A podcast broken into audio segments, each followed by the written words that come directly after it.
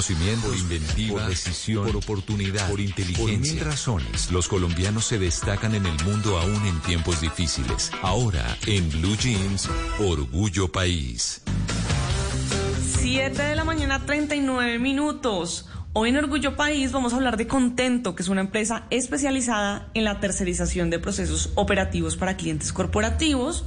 Puede ser a través de herramientas de interacción con clientes o procesos de back office específicos.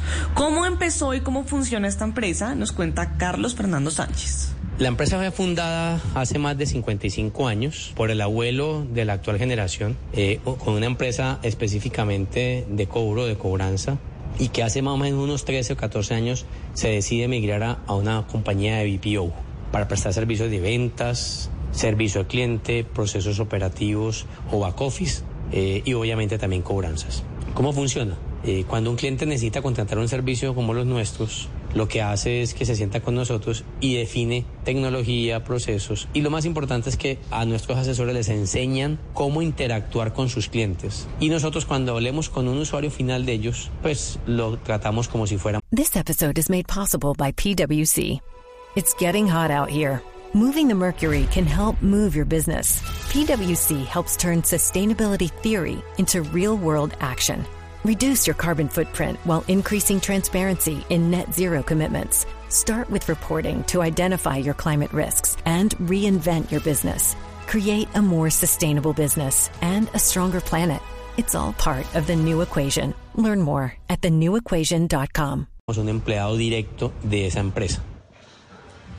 Ahí está, cómo funciona. Y se llaman contento porque confían en que un empleado con bienestar tiene una mejor interacción con el cliente y su entorno.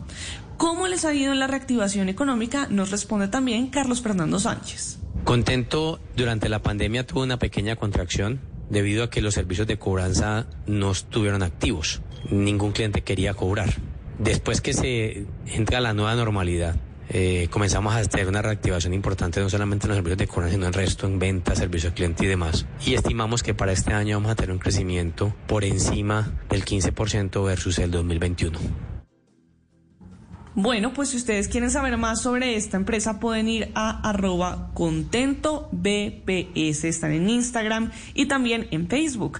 Y si usted que nos está escuchando tiene una pequeña, una mediana empresa, si tiene un, un si tiene un emprendimiento que quiera compartirnos, puede escribirme a mis redes sociales. Estoy como arroba male estupinan. Así puedo contar su historia, podemos tejer redes de apoyo y entre todos ayudamos a construir un mejor país.